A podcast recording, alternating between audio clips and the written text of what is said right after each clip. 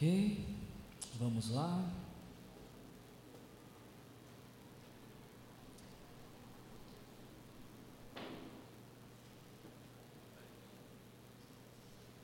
Ah, agora foi, é isso aí.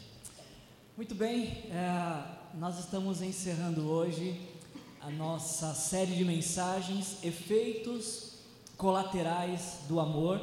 Essa é uma série que nós realizamos nesse mês de abril ah, onde nós refletimos sobre qual que era o objetivo maior de Deus.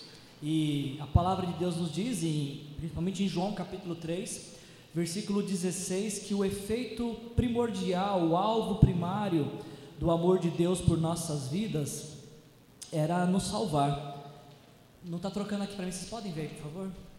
É, em João capítulo 3, versículo 16, diz que Deus amou tanto o mundo que o amor dele foi tão grande por mim e por sua vida, que ao amar, a sua ação foi enviar Jesus para morrer na cruz pelos nossos pecados, para se render na cruz, morrendo a nossa morte, para que pela fé pudéssemos receber a sua vida. Então, com base em João capítulo 3, versículo 16 e outros textos qualquer ah, da Bíblia, nós podemos chegar a essa conclusão de que o alvo do amor de Deus foi nos salvar.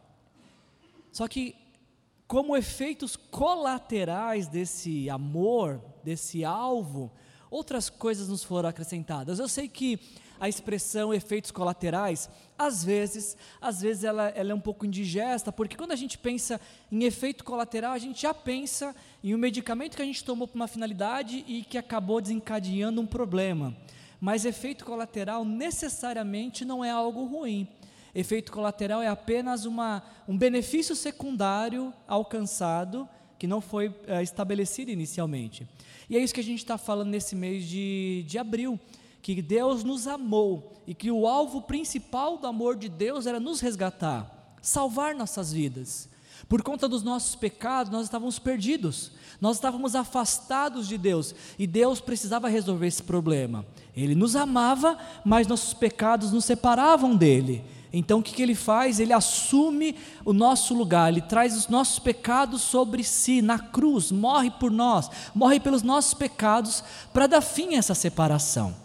E a gente tem aprendido ao longo desse mês que então, além de sermos salvos, e isso já seria bom o suficiente, além de sermos salvos graças ao amor de Deus manifesto na cruz de Jesus, a gente aprendeu esse mês que, além da salvação, ganhamos como efeitos colaterais desse amor a sensibilidade espiritual. Quando ah, o amor de Deus encontra morada em nosso coração, além dessa convicção de vida eterna, nós come começamos a ter uma percepção espiritual e começamos a distinguir a voz de Jesus no meio de todos os ruídos da vida.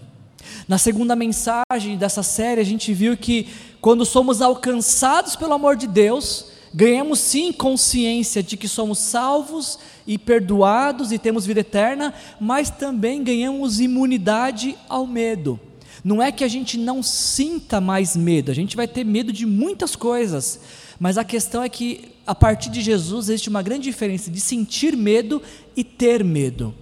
E quando nós recebemos Jesus como o Senhor e Salvador da nossa vida, nós até por alguns momentos podemos sentir medo, mas como nosso coração é habitado por Jesus, não há espaço em nossas vidas para o medo encontrar morada em nós, porque dentro de nós já habita o Espírito de Deus.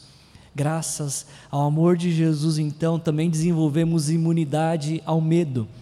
Na semana passada, semana de Páscoa, nós vimos que, graças ao amor de Jesus, a misericórdia sempre encontra um jeito de nos encontrar.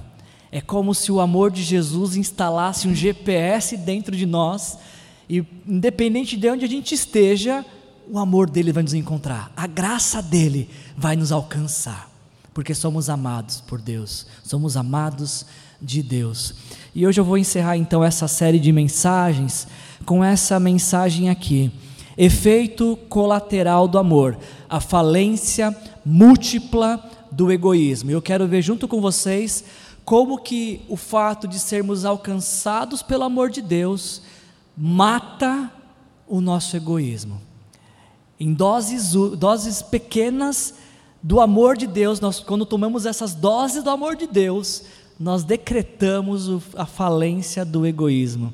E se você está interessado em saber um pouco sobre isso, você pode abrir sua Bíblia no livro de Hebreus. A gente vai meditar em apenas dois versículos. Dois versículos serão a base do da nossa reflexão nesta noite. Efeitos colaterais do amor, a falência múltipla do egoísmo, baseado em Hebreus capítulo 13, versículos uh, 15 e 16. Preste muita atenção, porque Deus quer falar comigo e com você desta forma, nesta noite, em nome de Jesus. Por meio de Jesus, por meio de Jesus, portanto, ofereçamos continuamente a Deus um sacrifício de louvor, que é o fruto de lábios que confessam seu nome. Não se esqueçam de fazer o bem e de repartir com os outros o que você tem. Por qual motivo? Pois dos tais sacrifícios Deus se agrada. Ah, no dia 7 de janeiro de 2007, a, a revista New York Times ela publicou um artigo chamado Felicidade 101. E neste artigo, a revista, o jornal New York Times, eles apresentaram a pesquisa de um professor de psicologia da George Mason University, que fica na Virgínia. E esse professor de psicologia, ele fez um experimento com os alunos dele, e o título do experimento era A Busca Científica da felicidade. Esse professor ele queria demonstrar cientificamente como se obter felicidade. Então, o título chamou muita atenção de muitos alunos que queriam descobrir de forma empírica como ser feliz. E aí então o experimento consistia em apenas uh, dois atos, duas, duas atuações, duas ações. A turma reunida de alunos e o professor disse: Bom, para esse primeiro momento da nossa experiência, eu queria que vocês fizessem tudo o que dá prazer a vocês. Que vocês fizessem aquilo que vocês querem fazer. Que vocês façam o que dá satisfação, alegria para vocês. Que vocês sejam felizes ao, ao modo e maneira de vocês. Os alunos estranharam um pouquinho a, a, a orientação do professor, mas já que era um experimento, assim eles fizeram. Alguns se entregaram aos vícios, outros se entregaram à imoralidade, outros se entregaram ao videogame, outros se entregaram a uma maratona de, de série de TV. Enfim, cada aluno fez aquilo que queria fazer, que achava que fazendo teria prazer, satisfação e felicidade. Então, ah, na, durante, então eles fizeram isso, esse experimento no final de semana, e aí durante a semana eles voltaram para a aula e cada aluno relatou quais foram as aventuras que tiveram, o que, que eles fizeram imaginando que teriam prazer, o que eles fizeram que imaginavam que traria felicidade para eles.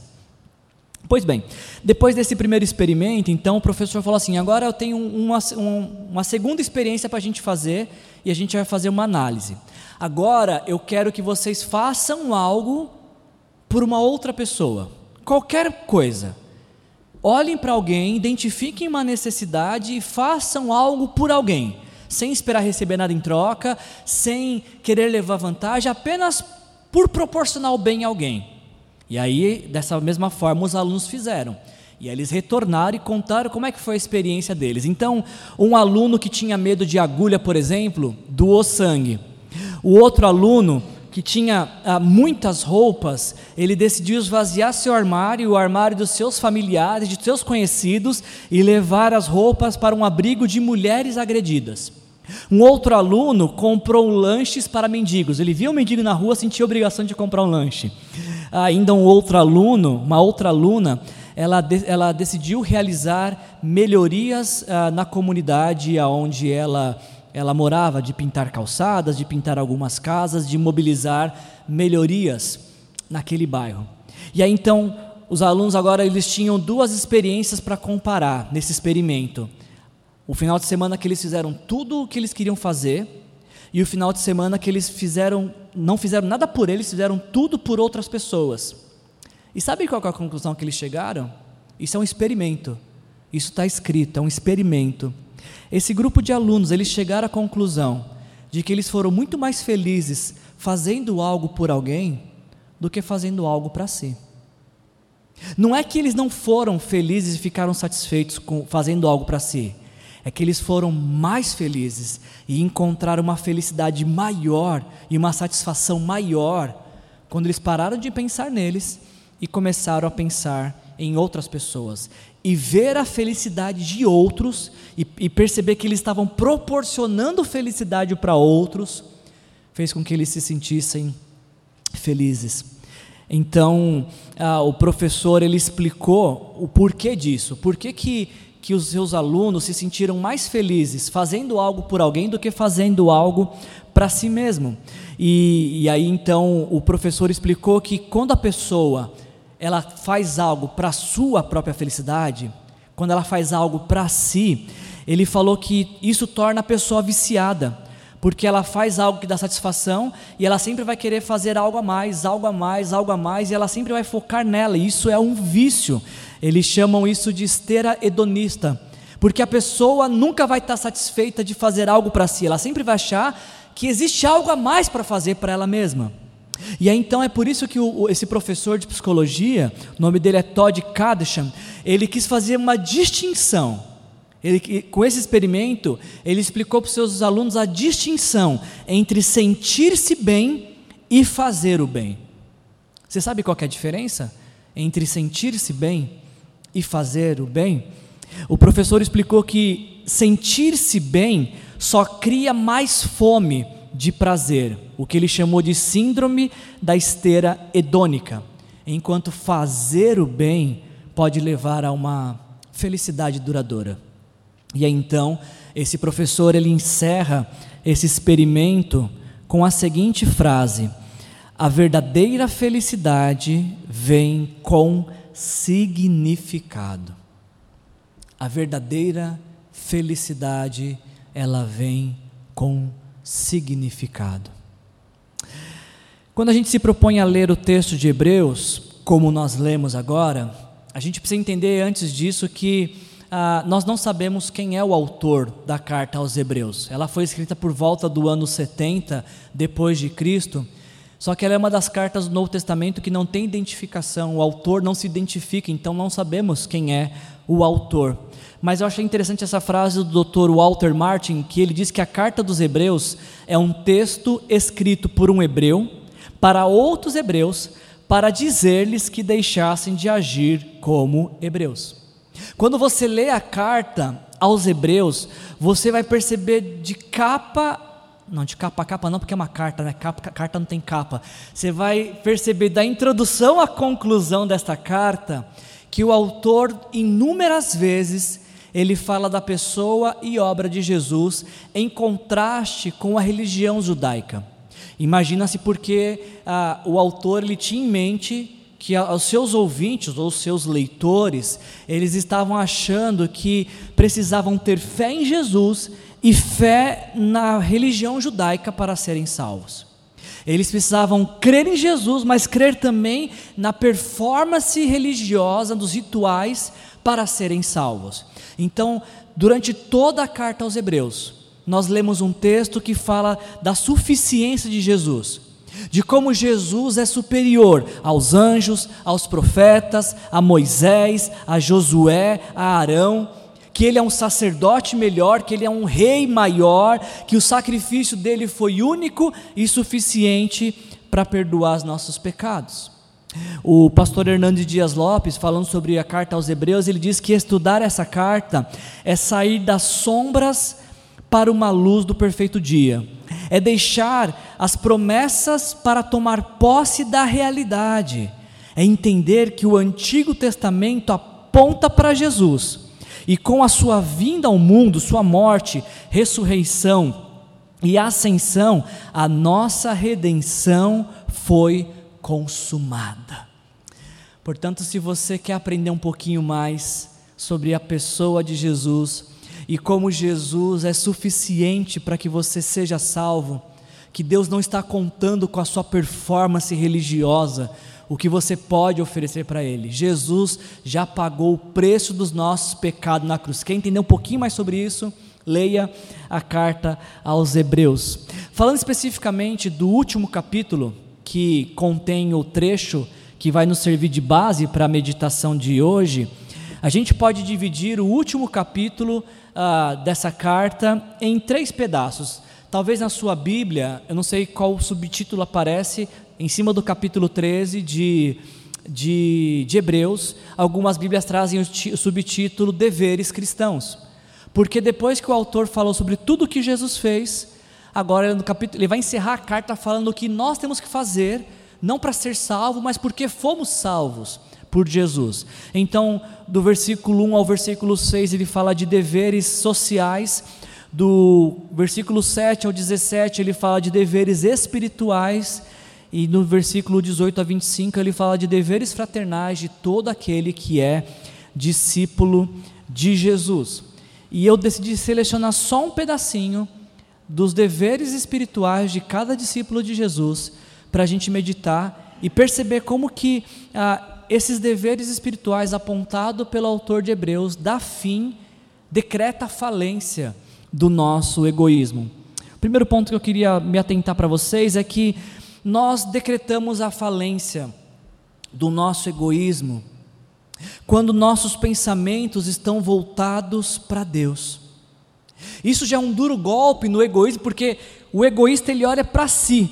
E quando o egoísta para de olhar para si, começa a olhar para Deus, quando o egoísta desvia o foco de si para focar em Deus, esse já é um duro golpe na existência do egoísmo. E o que me chama muita atenção é que esse autor, nesse texto que nós lemos, ele inicia dizendo que a nossa relação com Deus, o ponto de partida para nos relacionarmos com Deus, é a pessoa de Jesus. Olha o que ele diz no começo do texto: ele diz, por meio de Jesus.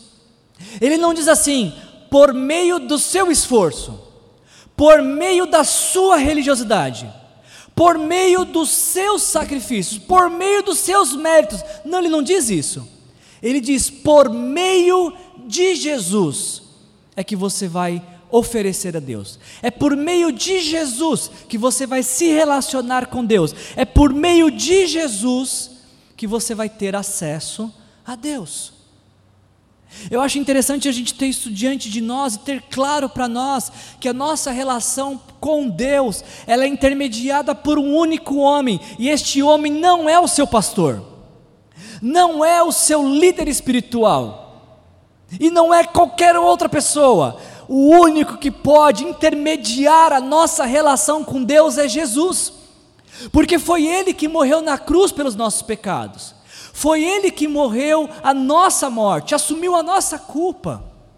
É por isso que o autor fala, olha gente, para começo de conversa, precisamos deixar bem claro uma coisa: a nossa relação com Deus, ela só acontece por meio de Jesus.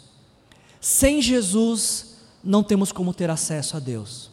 Se não for por meio de Jesus, estamos pegando um outro caminho, talvez estejamos falando até de um outro Deus não do Deus e Pai do nosso Senhor Jesus Cristo.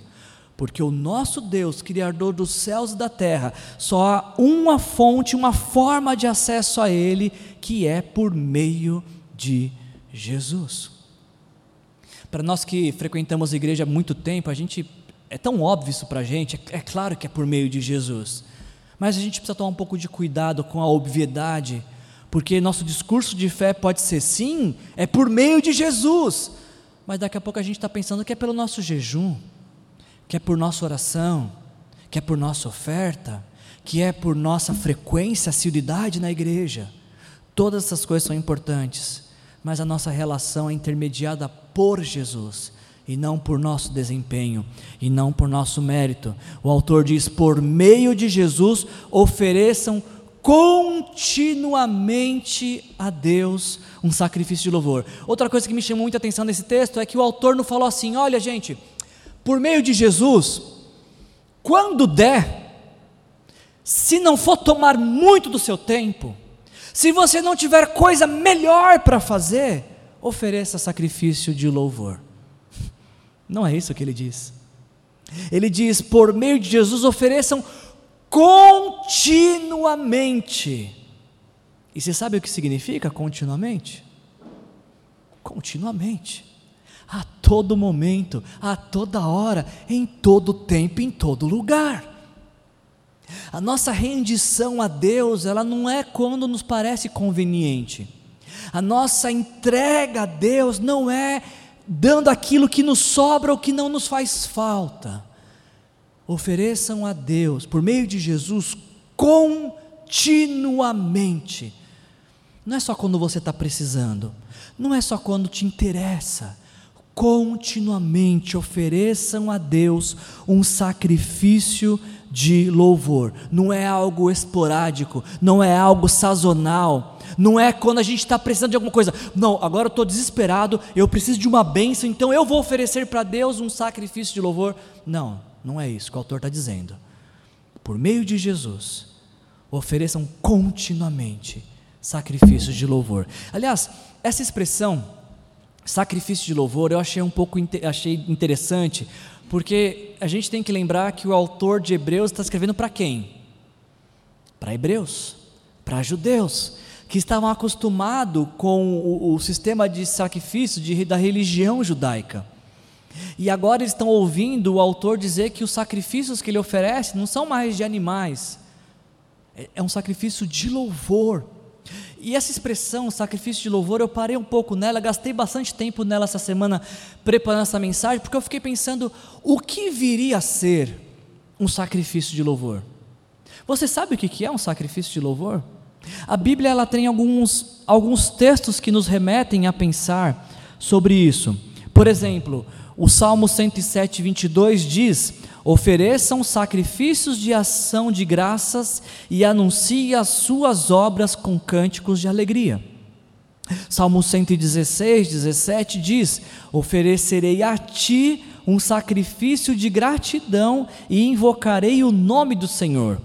E talvez o texto que se baseou aqui o autor de Hebreus, Oséias 14, 2, preparem o que vão dizer e voltem para o Senhor, peçam-lhe, perdoa todos os nossos pecados e por misericórdia recebe-nos para que te ofereçamos o fruto dos nossos lábios. Responde para mim, quando que o louvor se torna um sacrifício?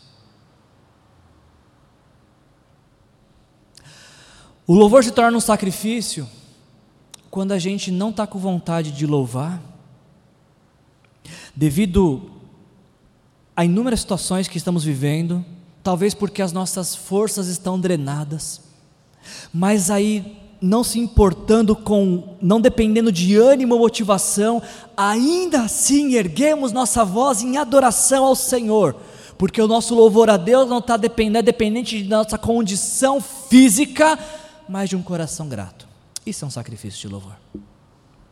Sacrifício de louvor é quando nós não achamos, pensamos que nós não temos motivos para louvar ao Senhor por conta das demandas e frustrações da vida.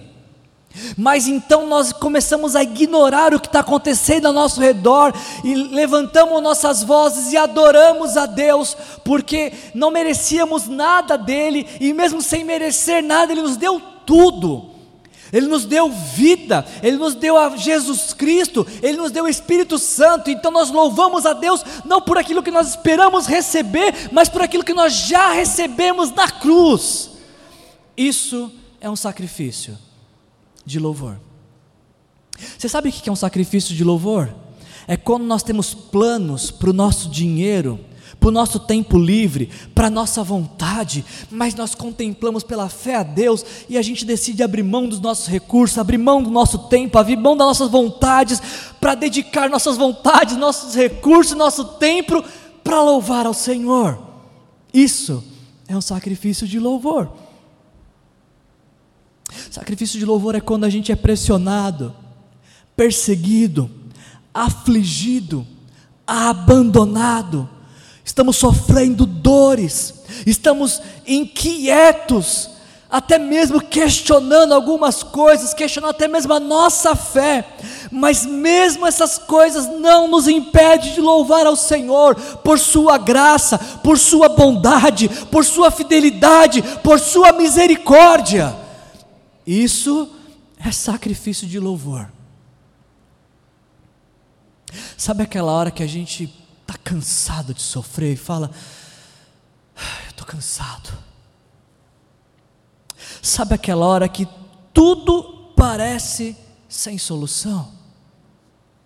Sabe aquela hora que nada parece fazer sentido? É justamente nesta hora, quando você ainda tem voz para louvar ao Senhor, que você está realizando um sacrifício de louvor. E a Bíblia tem inúmeros, inúmeros e inúmeros exemplos disso. Eu me lembro de um especial que se encontra em Atos capítulo 16. Paulo e Silas estavam pregando, compartilhando o evangelho. Estavam anunciando na cidade de Filipo que em Jesus as pessoas poderiam ter salvação e vida eterna. Estavam ali servindo ao Senhor de todo o seu coração.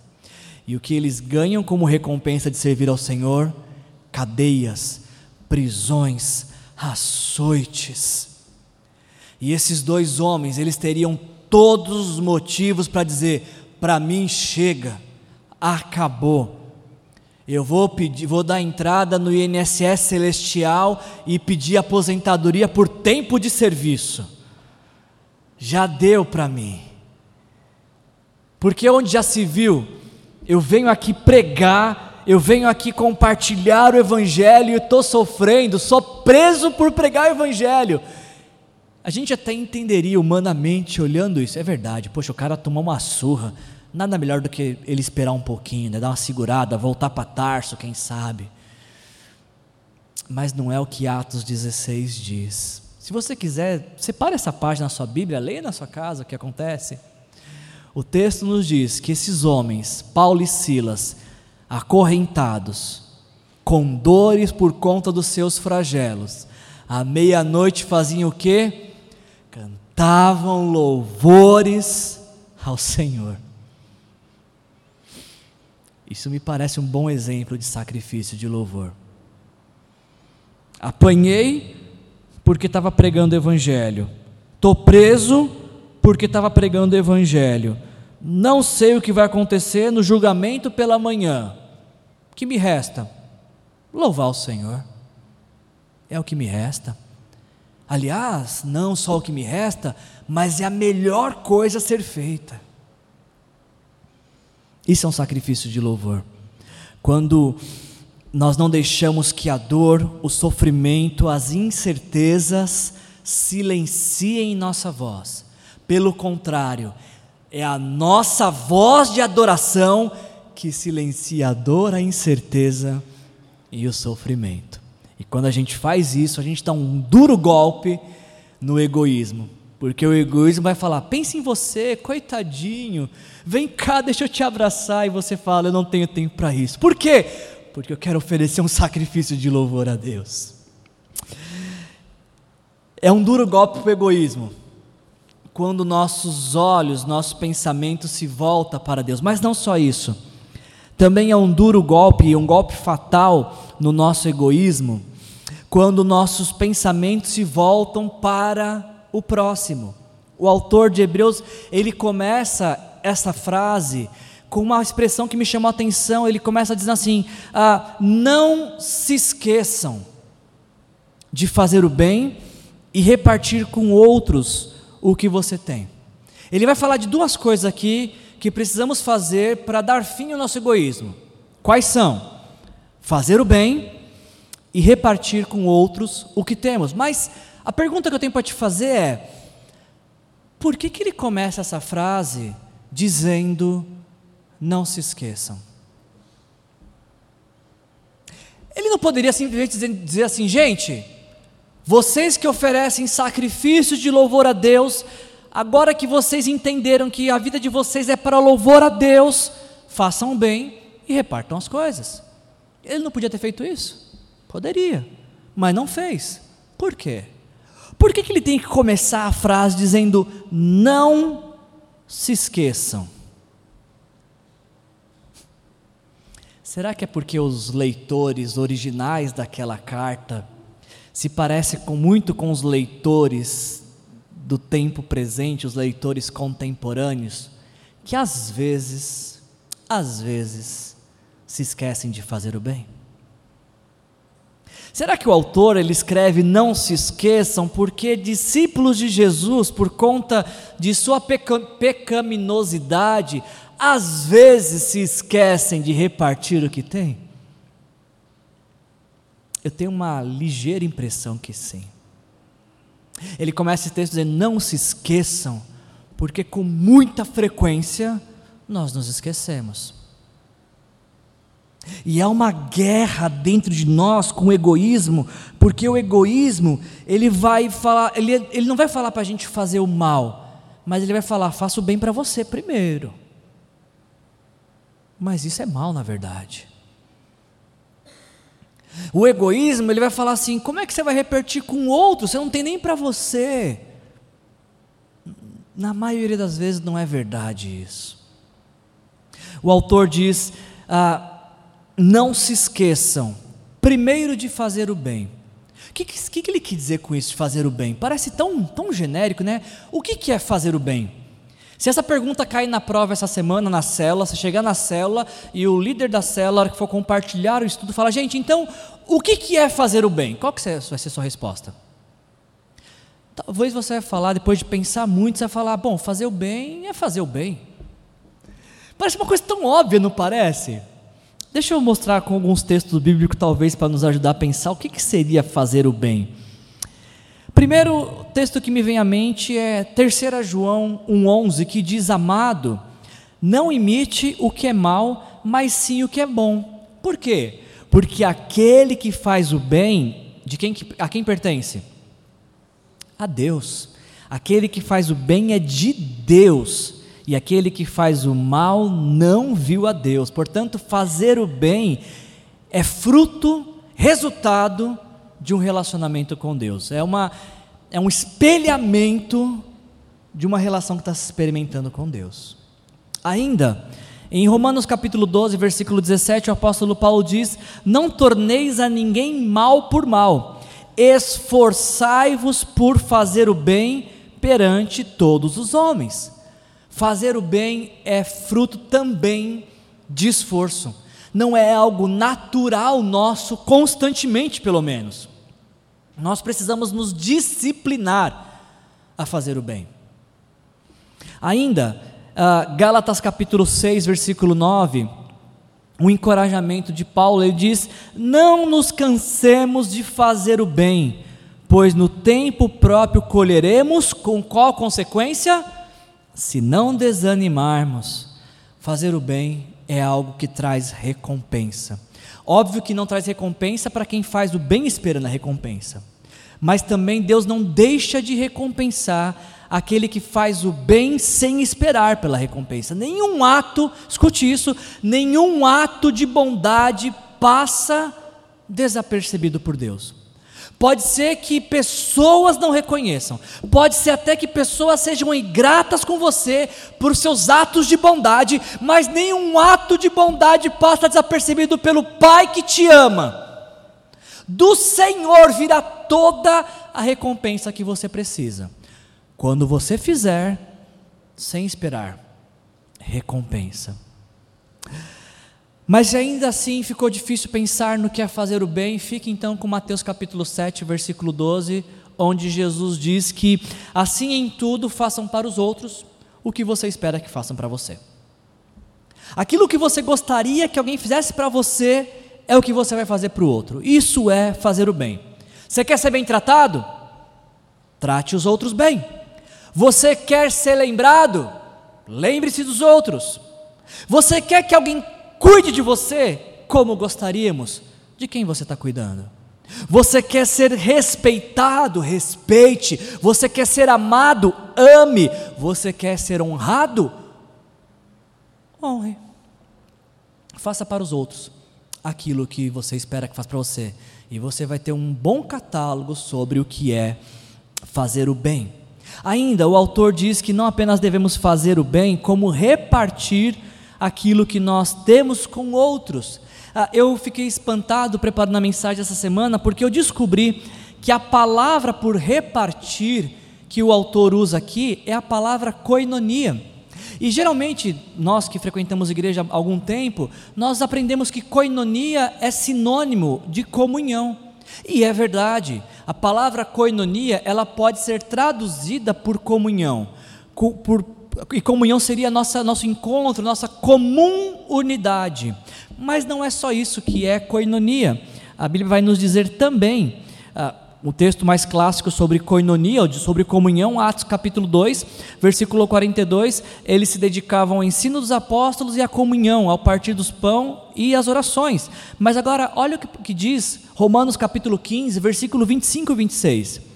Agora, porém, Paulo falando, estou de partida para Jerusalém a serviço dos santos, pois a Macedônia e a Caia tiveram a alegria de contribuir ou seja, coinonia, não fala só da nossa comum união, da nossa comunhão, mas fala também da nossa contribuição a quem precisa. Ainda, Filipenses capítulo 3, versículo 10, o apóstolo Paulo diz: Eu quero conhecer a Cristo, o poder da ressurreição e a participação em seus sofrimentos. Palavra para participação aqui também é coinonia. Ou seja, a coinonia não fala apenas da nossa comum união, não fala apenas de contribuição, mas fala de participar ativamente de uma causa na vida de outro. Talvez a pergunta que surge nesse momento é: bom, por que, que a gente deve proceder dessa forma? Por que, que a gente deve fazer o bem? Por que, que a gente deve repartir o que temos com outros? Dois simples motivos. E eu encerro com isso, a gente caminha para a conclusão por isso. Por que, que nós devemos fazer o bem? Por que, que nós devemos repartir com outros o que temos? Primeiro, porque o texto diz que de tais sacrifícios Deus se agrada. É interessante notarmos que essa é a segunda vez que a expressão sacrifício aparece nesse texto. Primeiro ele vai falar de sacrifícios de louvor, depois ele fala de sacrifícios de generosidade. E essas coisas aparecem juntos, porque nunca quem oferece um sacrifício de louvor deixará de oferecer um sacrifício de generosidade. Pessoas que louvam a Deus são generosas. Vocês entenderam isso? Está no mesmo texto. Quem comparece diante de Deus em louvor e em adoração, comparece diante do seu próximo em serviço. Augusto Nicodemos, explicando isso, ele diz: louvor de lábios que professam o nome de Cristo, sem mãos e pés que sirvam ao próximo, é um louvor que não agrada a Deus. A nossa vida inteira é um culto de louvor a Deus e não somente o que nós cantamos. Em outras palavras, o louvor dos lábios precisa ser confirmado com a ação das mãos. Lábios que louvam, sem pés que se movam, são louvores que não chegam até Deus. Porque alguns lábios podem dizer: Deus, eu te amo, eu te adoro, eu te exalto. E Deus vai falar: tá, mas eu quero ver isso na vida de alguém. Eu quero ver o meu amor na vida de alguém. Ainda, Bob Peterson, que é o fundador da Visão Mundial, ele diz: Senhor, quebra-me o coração com as coisas que quebram o teu coração. Devemos a repartir o que temos e fazer o bem, porque essa é a vontade de Deus para as nossas vidas. Se você quer agradar a Deus, não apenas cante a Deus, mas que as suas ações sejam o seu grande hino de louvor ao Senhor. Ainda devemos agir assim, e esse é o maior de todos os motivos, porque aquele a quem chamamos de Senhor, de Mestre, de Salvador, de Rei, ele se deu por nós. Jesus se entregou por nós, Jesus abriu mão de sua glória, veio ao mundo para morrer por nós, ele entregou tudo o que ele tinha. Será que a gente pode fazer menos?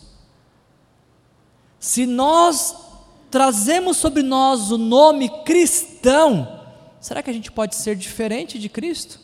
Eu acho que não. Eu acho que não. E se Cristo se entregou por outros, não devemos nós fazer o mesmo? Então, por que devemos fazer o bem e por que devemos repartir o que temos com outros? Porque temos o melhor e o maior de todos os exemplos: Jesus. Jesus. E levamos o nome cristão porque dizemos que queremos parecer com Jesus. Se queremos parecer com Jesus, precisamos fazer o bem e repartir o que temos com outros. Essa é a forma que nós damos fim à existência do egoísmo em nossas vidas, como fruto de termos recebido o amor de Deus. Eu queria concluir a nossa mensagem de hoje e eu queria tornar visível para vocês tudo aquilo que a gente conversou. Vocês conhecem ah, o Mar Morto? Já ouviram falar do Mar Morto? ouviram ou, ou leram falar sobre ele? O Mar Morto, para quem não conhece, ele é um mar de água extremamente salgado e ele é localizado no Oriente Médio. Ele fica perto da divisa entre Israel, Palestina, peraí, é Israel, Palestina e Jordânia. Ah, e, e é o, o, Mar Morto ele é interessante porque ele fica a 400 metros abaixo do nível do mar. E tudo que ele recebe de água, ele é alimentado pelo Rio Jordão. Só que ele não tem onde desaguar, porque ele está abaixo do nível do mar. Ele é abastecido pelo Rio Jordão, mas ele não deságua. Então a única forma da água se mexer ali é através da evaporação. Quando tem muito sol, a água evapora e chove de novo naquele lugar. Então é por conta que não há troca de água que há uma grande concentração de sal neste mar, e é por isso que ele chama, é chamado de mar morto, por conta da sua alta salinidade, nada sobrevive ali.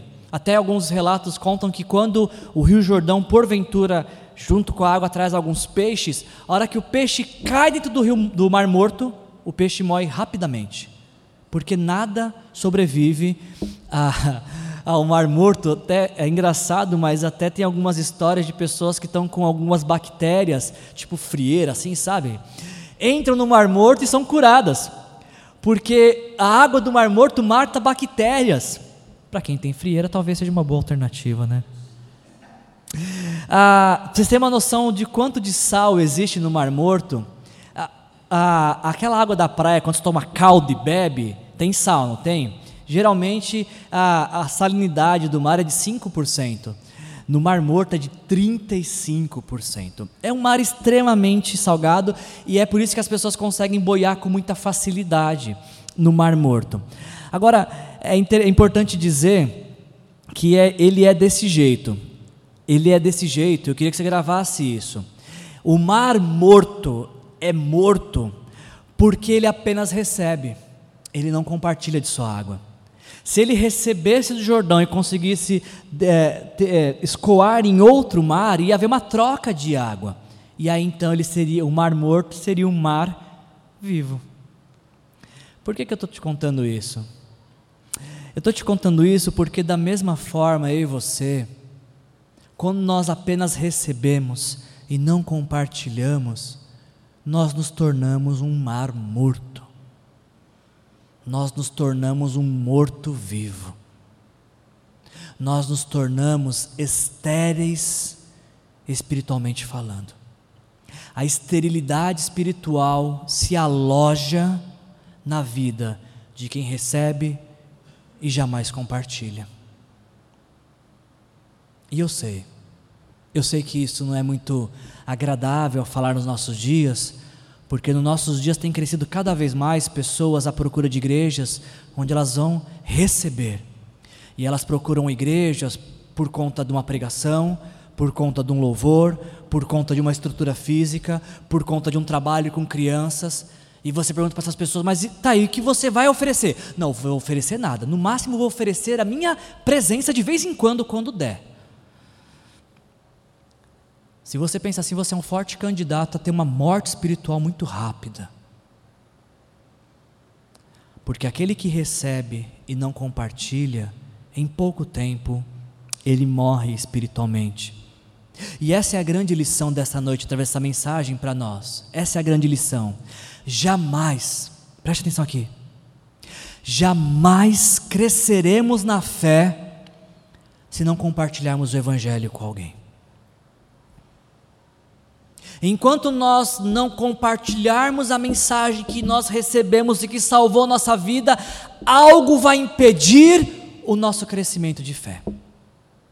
É como se quando alguém compartilhou o evangelho conosco, tivesse lançado uma semente em nosso coração, mas quando a gente decide não compartilhar o evangelho com alguém, é como se a gente tivesse colocado uma, uma pedra no vaso, e essa semente ela quer germinar, mas não vai germinar. Por quê?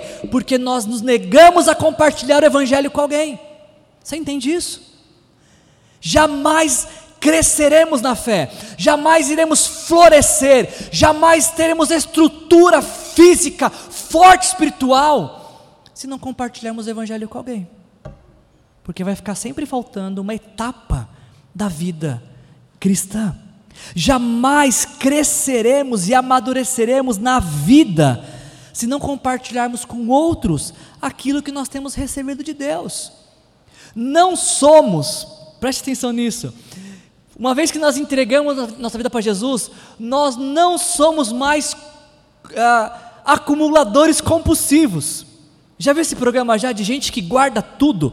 Tampinha, carta, papel de carta, é, calota, pedaço de cano que sobrou. Nós não somos essas pessoas. Porque quando nós entregamos nossa vida para Jesus, já não somos mais acumuladores, nós somos compartilhadores. Nem sei se diz a palavra, posso usar essa palavra, Kátia? Obrigado compartilhadores das dádivas, da bênção de Deus, da alegria de Jesus. É isso que nos faz crescer na vida. Quando a gente começa a falar para outros o que Deus tem falado para nós, quando a gente dá para outros o que Deus tem nos dado. Jamais iremos ser discípulos maduros enquanto não fizermos outros discípulos para Jesus vamos ser sempre aquela criança de 45 anos que moram com os pais e a mãe prepara Todd no café da manhã.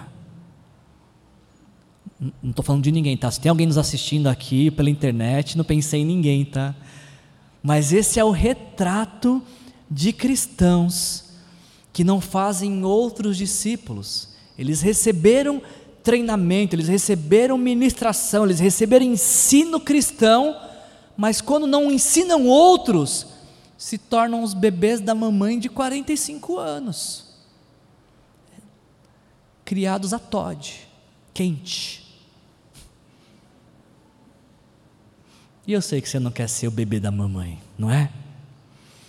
Eu sei que você quer ser mocinho, mocinha, já sei que você quer crescer, né? Quer crescer? Compartilhe o evangelho com alguém. Chama alguém para estudar a Bíblia com você. E se você não sabe estudar a Bíblia, eu te ajudo. A gente faz assim, ó. Você estuda um capítulo comigo e depois na semana seguinte você ensina para alguém. Porque tudo que você precisa saber é a lição anterior. Se você já sabe a lição 1, você pode ensinar a lição 1 para alguém. E isso vai fazer você crescer na fé, isso vai fazer você ter vitalidade espiritual, isso vai fazer você matar o egoísmo eu finalizo essa nossa mensagem dessa noite, lembrando das palavras de Provérbios capítulo 11, 24 e 25, que diz: Há quem dê generosamente e vê aumentar as suas riquezas. Essa é a matemática do reino. Quem dá, tem mais. Quem compartilha, vê aumentar. Nossa, isso não faz sentido nenhum isso. No reino do mundo, como a gente viu no mês de março, não faz mesmo.